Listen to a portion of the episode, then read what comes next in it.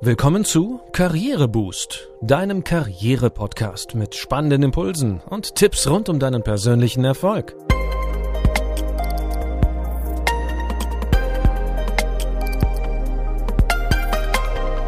Hier erfährst du, wie du Schwung in dein Arbeitsleben bringst und beruflich durchstarten kannst. Ich bin René. Schön, dass du sozusagen eingeschaltet hast. In der heutigen Folge 39 bekommst du ein paar Tipps und Techniken, wie du Fragen zielführend einsetzen kannst bei der Mitarbeiterführung.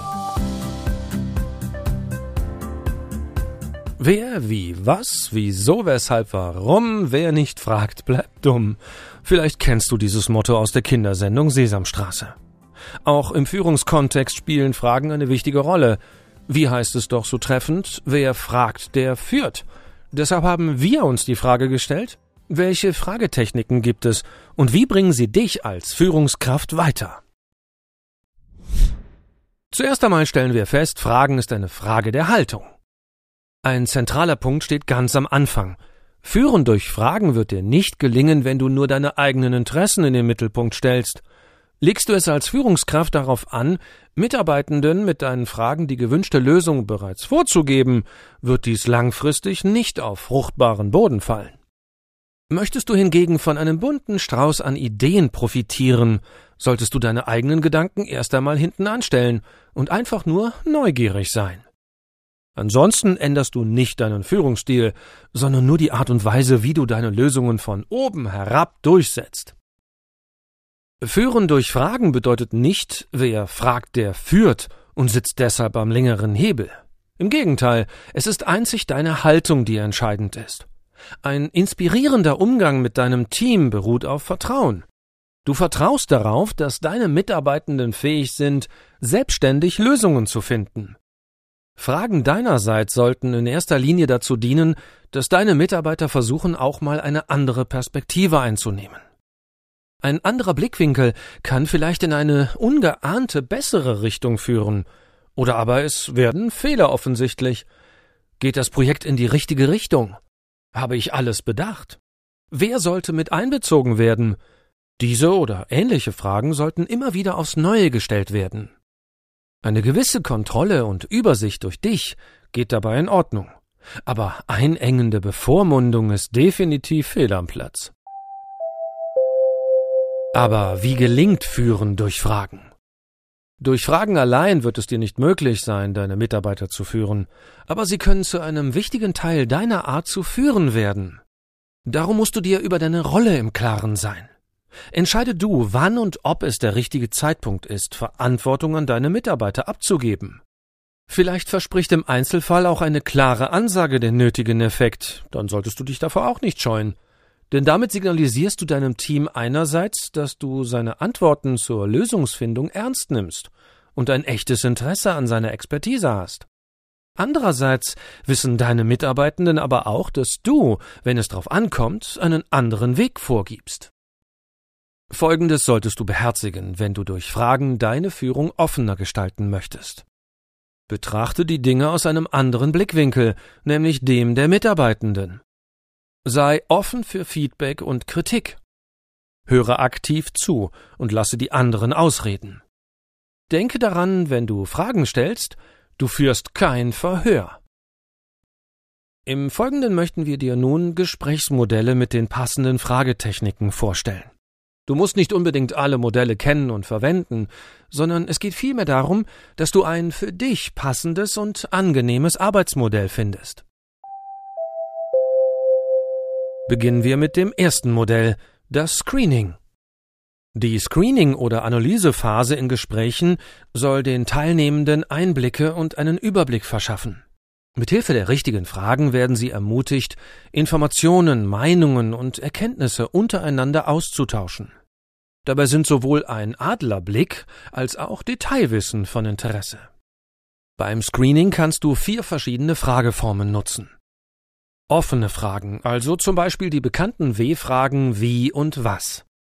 Sach-, Meinungs- und Motivfragen, etwa welchen Eindruck hast du von Hypothetische, zirkuläre und Wunderfragen wie würde es helfen, wenn dieses oder jenes passierte? Provokante und paradoxe Fragen, zum Beispiel Was müssten wir tun, damit das Projekt scheitert? Mithilfe dieser Art von Fragen sammelst du Informationen, beziehst alle Teilnehmenden mit ein und verschaffst dir somit einen umfassenden Überblick. Die Screening-Phase sollte dementsprechend auch erst beendet werden, wenn die Gesprächspartner den Eindruck gewonnen haben, dass ihnen alle wichtigen Informationen für die weitere Arbeit zur Verfügung stehen. Kommen wir zum zweiten Modell, dem Focusing. In der Focusing-Phase geht es darum, mit Hilfe von fokussierenden und schließenden Fragen Informationen auf ihre Bedeutung zu überprüfen. Welche Konsequenzen ergeben sich daraus, wäre ein Beispiel für diese Frageform. Das Gespräch wird anhand eines roten Fadens gelenkt, wodurch die Optionen nach und nach eingeengt werden. Die Focusing-Phase sollte mit schließenden Fragen beendet werden, um Entscheidungen herbeizuführen und ein konkretes Ergebnis zu fixieren.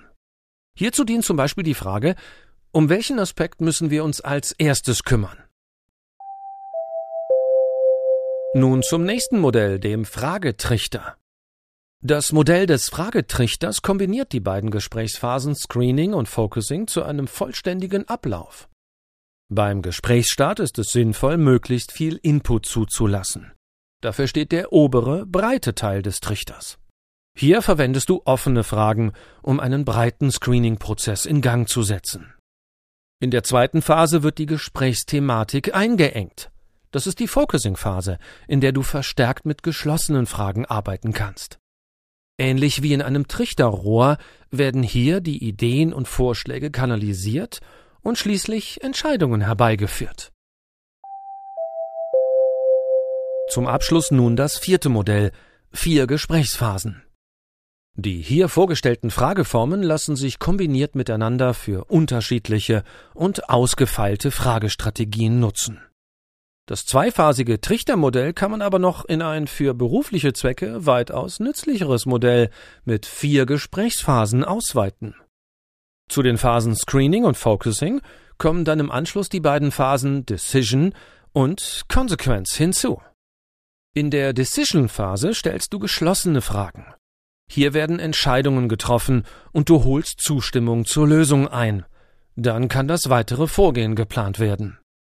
Die Konsequenzphase ist die finale Phase. Hier stellst du hypothetische, zirkuläre und Wunderfragen. Also zum Beispiel, wenn wir diese Frage dem Kunden stellen würden, wie würde er antworten? Fragen dieser Art werden dir und deinem Team dabei helfen, die Folgen eurer Entscheidungen zu analysieren. Soweit die unterschiedlichen Gesprächsmodelle und Fragetechniken. Mit diesem kurzen Überblick hast du einen Eindruck bekommen, was für ein mächtiges Kommunikationsmittel das Fragen ist. Wenn du mehr darüber wissen willst, wie variabel du diese Gesprächstechnik einsetzen kannst, empfehle ich dir das Buch Mit Fragen führen von Sigrid Frank Esslinger. Die Kommunikationstrainerin hat darin nützliche Fragestrategien für den Berufsalltag zusammengestellt und beschreibt unter anderem auch, was man beim Fragen alles falsch machen kann. Und das war's für heute. Ich wünsche dir viel Erfolg beim Ausprobieren, wie du Fragen im Berufsalltag gewinnbringend einsetzen kannst. Wenn dir die heutige Folge gefallen hat, abonniere unseren Podcast in deiner Podcast-App. Wir freuen uns auch, wenn du uns auf Instagram oder LinkedIn folgst. Danke, dass du heute mit dabei warst. Bis zum nächsten Mal.